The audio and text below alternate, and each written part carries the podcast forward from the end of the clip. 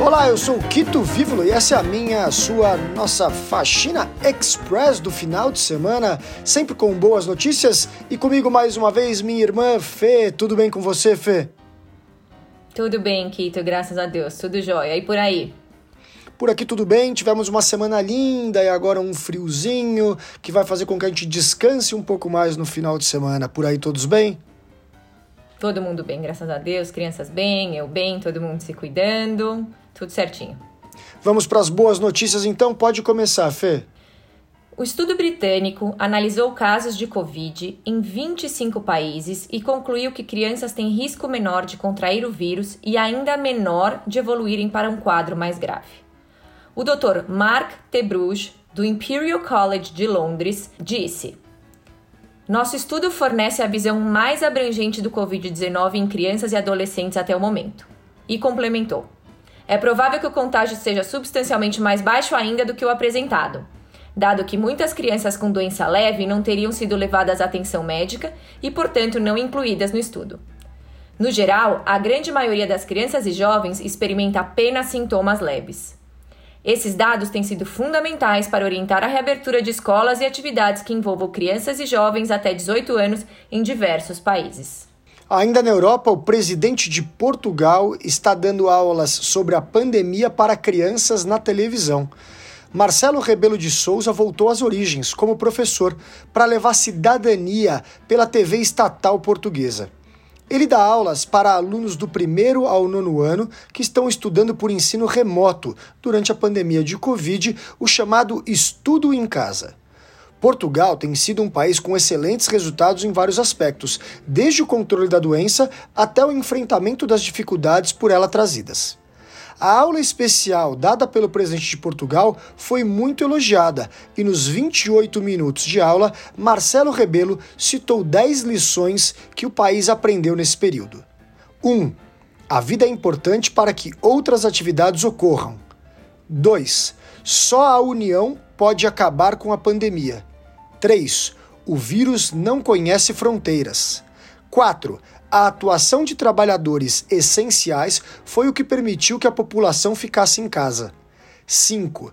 Não somos eternos, portanto, evitar a circulação para proteger os mais frágeis e mais velhos ensina essa lição. O vírus prejudica, de forma mais grave, as populações mais pobres. 7.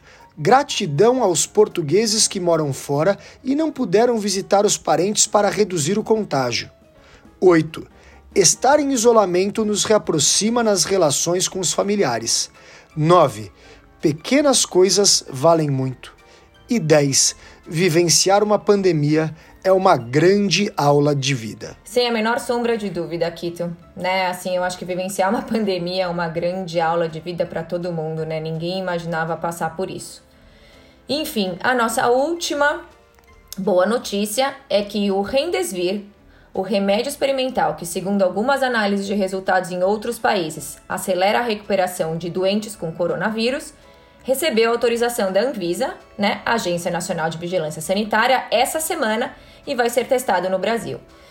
Bom, pelo menos uma boa notícia, né? Se alguém que tiver num estágio mais avançado precisar, o Rendesvir foi aprovado pela Anvisa e tomara que ele traga bons resultados realmente. Muitos estudos foram feitos e estão sendo feitos. Ainda é uma doença muito recente, mas a gente vai aprender cada vez mais, né, os médicos e cientistas, como combater os avanços do Covid.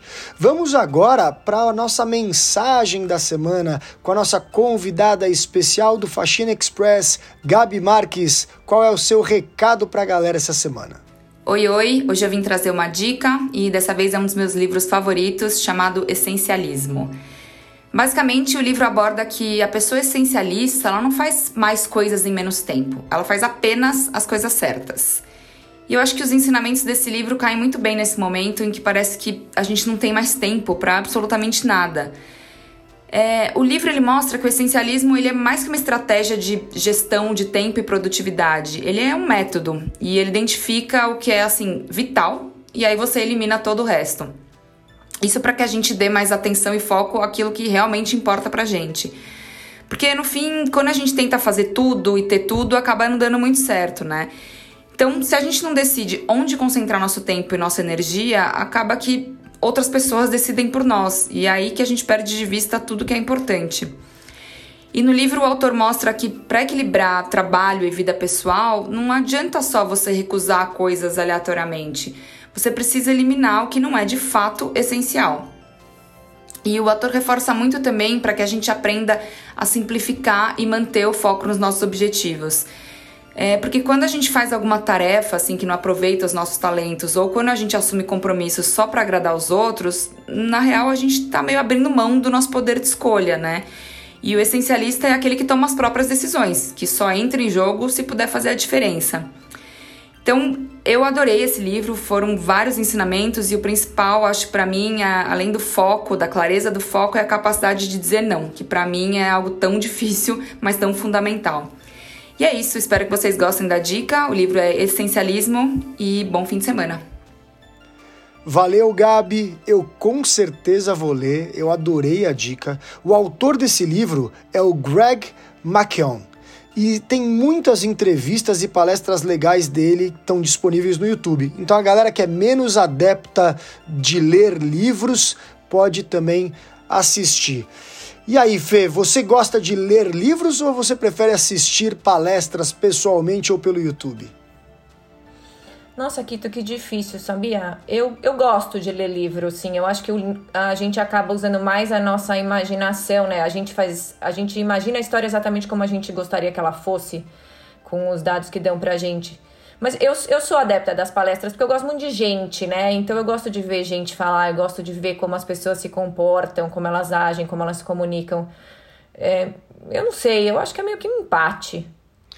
Legal. E depois dessa mensagem sobre essencialismo da Gabi, qual é o seu recado para a galera passar o final de semana?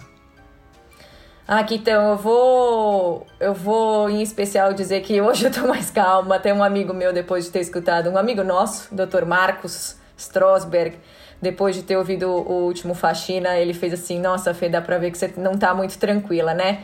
Eu acho que nessa pandemia a gente tem altos e baixos.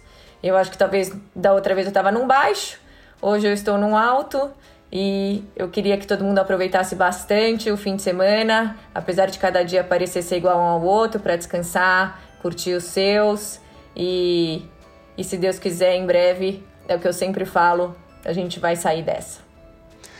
É, o meu recado é curtam o final de semana, aproveitem e vamos começar a aprender a conviver com o coronavírus não é para sair na loucura, mas é para a gente entender que aos poucos, aqueles mais saudáveis principalmente, vão começar a ter experiências fora de casa, com todo cuidado, usando máscara, lavando as mãos, evitando aglomerações, com distanciamento social, mas a gente vai ter que ir aos poucos e voltando à vida quando for hora.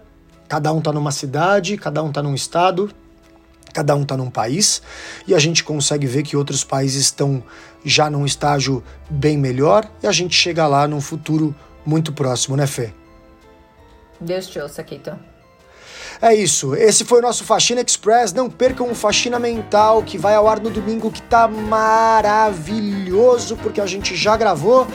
Eu sou Quito Vívolo, comigo Fê Vívolo, minha irmã. E eu vejo vocês, ou vocês me ouvirão em breve. Bom final de semana, beijo, tchau.